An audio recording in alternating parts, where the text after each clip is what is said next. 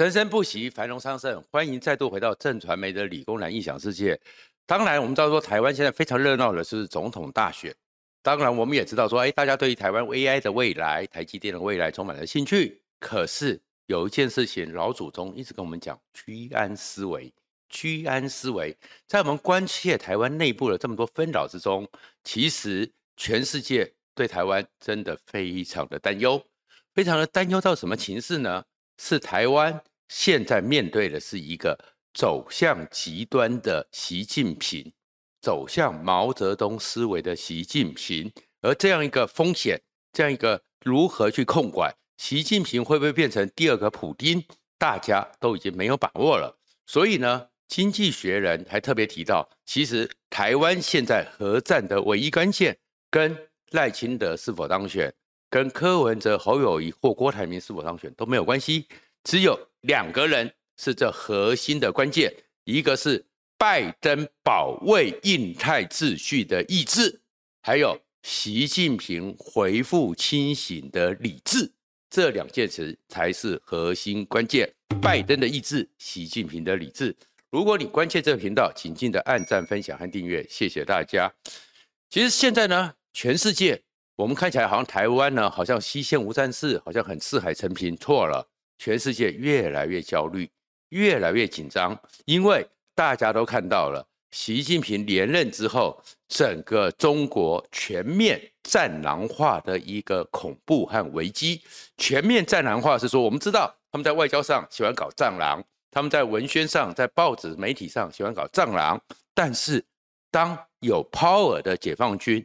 也在搞战狼的时候，那是恐怖的。这恐怖在哪里呢？连续一些事件，真的发现中国正在走向极端的战狼化。就是他们新的国防部长李尚福，你看，好不容易有个新加坡的香格里拉对谈，美国特别的是说，哎，那奥斯汀跟那个李尚福，我们过去的时候想要进行的本来例行的中美防长会谈，谈一下，拒绝。然后见到面了，握个手不讲话，非常无礼。然后直接的对呛美国：“你的飞机、你的船舰不要来这边绕，这是中国的内海。”然后跟日本的防卫大臣见面的时候，防卫大臣讲说：“非常关键，台海的安全，这是我们的事，没有你们发言的空间。”这个连国防部长都这么战狼了，你觉得以那样一个专政独裁的国家？这个我们常常讲说，越专政的国家，越高位的人就像放大器，塔上的放大器，讲个声音之后，amplify 一放大，那下面的人就会走向极端。所以呢，你会看到的是五月二十六号，中国的军机歼十六在南海那边刻意的贴近 RC 一三五这个美国的侦察机，在国际的航道之上用它的尾流。这个很危险，因为可能会造成军机坠毁。然后呢，在台海这边，美国惯例的这几年的自由航行权，美国的中云号伯克级跟着加拿大的军舰穿过台湾海峡国际海域之上的时候，你中国的江苏号快速的冲过之后，一千八百二十八公尺急速转回，然后只差一百三三十七公尺。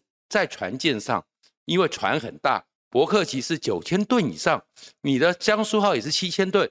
坦白讲，在那个状况之下，又是这么大的动量不灭的原理惯性定律，刹不住车就相撞了。而两个这么大吨位一相撞，那就是重大海难，而且是重大的国际冲突。这些事情，中国已经走向极端了。而走向极端之后，还不止如此，两艘这中国的军舰。高调的穿越宫古海峡，又跑去拉现在已经是打仗打到民穷财困、军力不济的俄罗斯。俄罗斯的太平洋舰队六十艘军舰，继续去在整个东北亚做中俄军事巡演，在日本海、鄂霍次克海逼近北方四岛，就在去跟全世界挑衅嘛。你的军机一下子穿越南韩的东部的防空识别区，一下子穿越南韩的南部的防空识别区，一下子挺进日本的防空识别区。你的 K 二八反潜直升机在我们西南空域不断的骚扰，甚至有一天还有一架往我们高雄外海那边挺进，这样的挑衅，这叫做藏狼。这藏狼的目的是什么？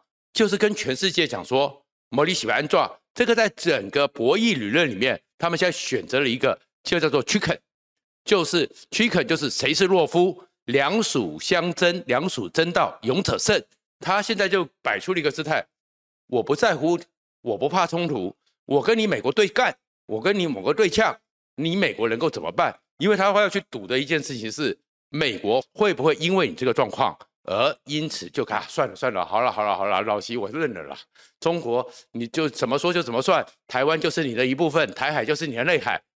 他是在赌这个游戏，而在赌这个游戏里面，恰恰恰到的是简直违背人伦、违背人类文明。他们的武统作家李毅跟我们的台湾的几个人见面的时候，直接把影带放出来对呛，要了统为了统一台湾，中国人。死十分之一，一点四亿人，小菜一碟。就算跟美国冲突，直接对打，核子大战没有关系。西安以东五百个城市通通变成废墟，没有关系。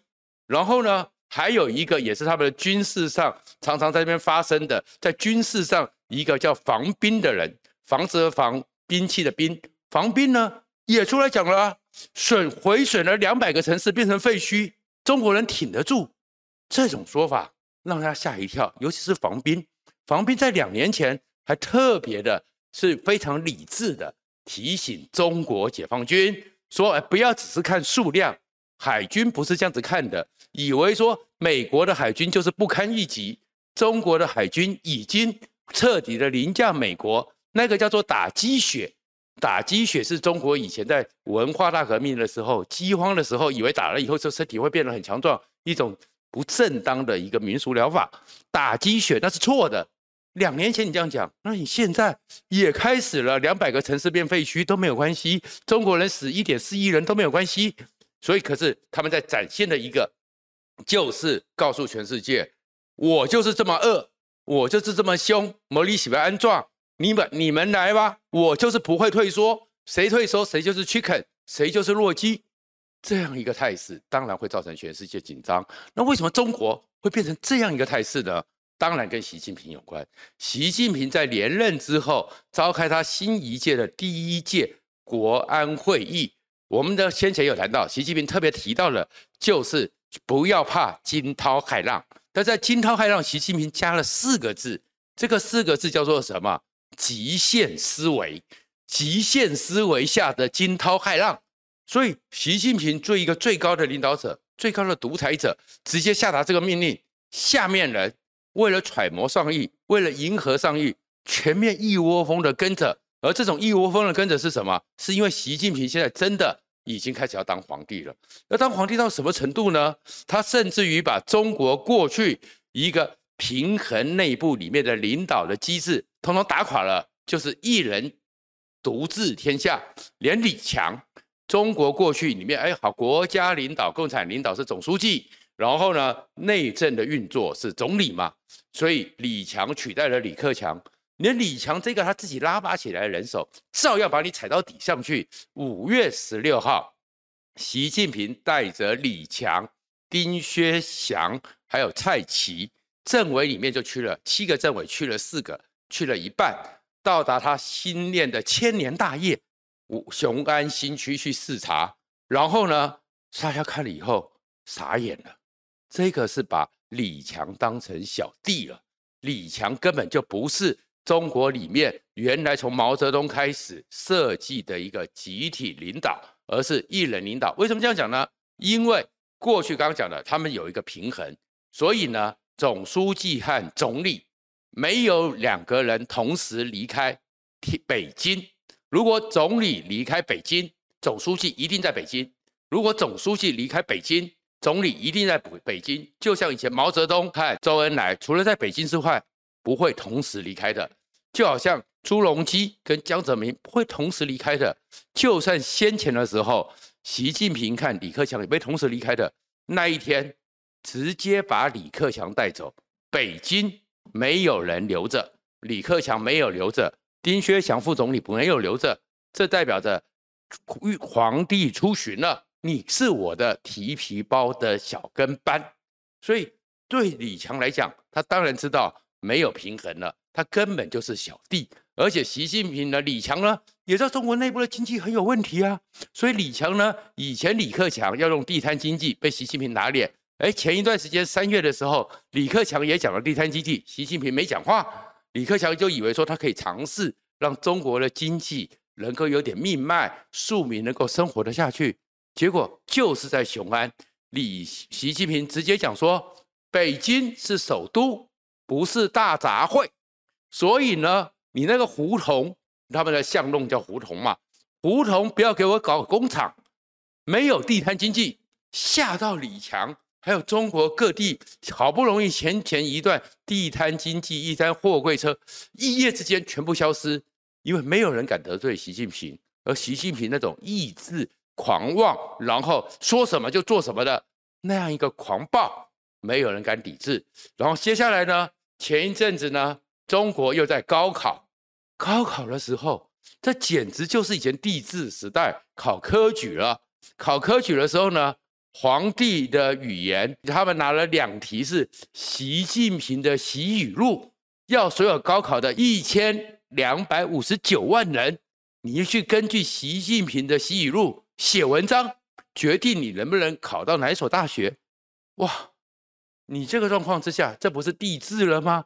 那这种地制之下，所以习近平一个极端思维，整个中国就走向了极端的风险。而这样一个极端风险，全世界都会受到压力。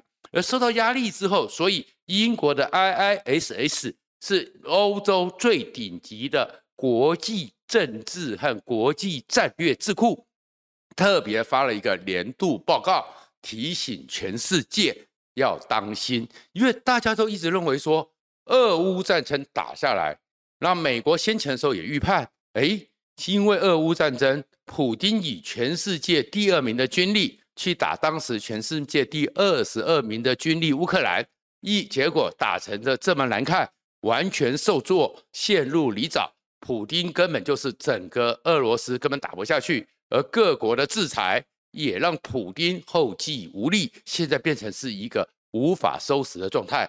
所以他们认为说习近平一定有看，而确确实实所有证据，习近平有看。解放军有分析，可是大家认为说，你总会得到教训吧？如果你有理智的话，你就知道说，现在你是这个时候，你要对台湾来动手。Not today，美国一直强调的 Not today。你早上起来一看说啊，今天不行，美国就认为说足以威慑习近平。可是状况好像不是如此。IISS 一开始就开宗明义说。没有任何证据展现出习近平和中国人民解放军在俄罗斯、在乌克兰的受挫之中改变掉无力统一台湾的决心和准备。他们确确实实从这个战争里面获得了很多的思考，但是因为习近平的自大，习近平认为说。哎，那俄罗斯跟中国不能比啊！中国是世界 GDP 第二名呐，中国人口是远大于俄罗斯五六倍啊！中国的军力这几年早就提升了，中国也可以自给自足啊！中国可以像回到毛泽东的时代的那样一个状况啊！就算全中国关入了铁幕，但是自己的自给自足，做好准备。他不怕这些国际上的非军事的经济、金融、科技的制裁，中国人强，中国人厉害，所以习近平才会就年初的时候下达准备好粮食。先讲了好几次粮食安全、粮食安全、粮食安全，接下来就是像毛泽东一样嘛，毛泽东的大跃进一样嘛，开始叫做退林还耕，树林花园。把它变成耕地，所以我们也看到了很多荒谬的事情，好几百公顷的漂亮花园，整个废掉，要去种田，退林还耕，然后现在要内循环经济，然后要自己认为自己可以科技搞一套，军事搞一套，他是不怕全世界的制裁，它其实就是回到了毛泽东时代的一个思维。毛泽东当时在面对全世界冷战、核战的压力之下，毛泽东讲的是裤子不要可以，不要孩子可以。真的发动核子大战的时候，就算战争打完，跟美国全世界打完核子大战，中国人死一半，全世界也都死的差不多。还有五亿人从地洞里爬出来，就可以统治全世界。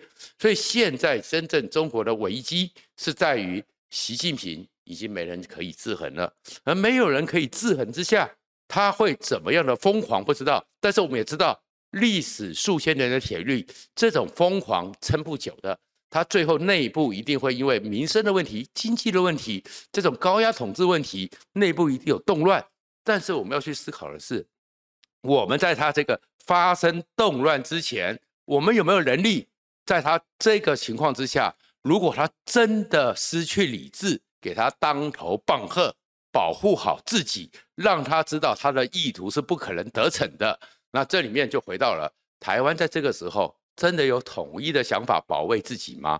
那这里面会不会有人就在那边以美论呢？比如说汉光三十九号演习传出来说要在。桃园国际机场做一个夺回的演练，马上就有人讲了，这是 AIT 要求的，AIT 出来否认。可是我问一件事情，难道共共军攻台不会打机场吗？朱日和基地，大家记得中国不是有朱日和基地吗？十二年前就有一个完整的台湾清田岗机场、清泉岗机场，他们就在模拟了啊。松山机场，他们也在模拟了啊。如果会打清泉岗，会打松山。他不会打桃园吗？而打下桃园机场，那对台湾的影响多大吗？桃园机场旁边是大潭呢，是我们北台湾的电力耶。电力如果因为这样子受到了影响，我们的这么多的雷达、这么多的飞弹，有足够的应应能力吗？然后再从大潭那边，从桃园机场，其实很快几十公里之内就是竹科，我们的命脉台积电不受威胁吗？当然要夺回了，然后共产党国家本来就是会完全不顾国际战争规则攻打民用机场、国际机场啊。过去的时候，一九六八年布拉格之春，苏联是怎么处理的？空降布拉格机场，入侵阿富汗，直接入侵第一站就是阿富汗的首都喀布尔的国际机场。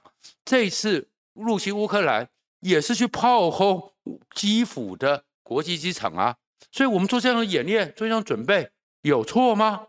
然后就会认成说啊，会影响民航机上百架啊。上一次裴洛西来台的时候，影响的是几百架，真的开战了，难道我们的民航机不受影响吗？所以此时此刻，一个是拜登有没有继续强化美军拉着盟友，确保印太安全，告诉他用威慑。足够的威慑，让习近平知道得不偿失，最好不要动手。然后，习近平在这个自我想象完美好的狂妄之中，有一天恢复理智之外，台湾，我们真的有自我保卫的意志吗？这也是核心的关键。谢谢大家。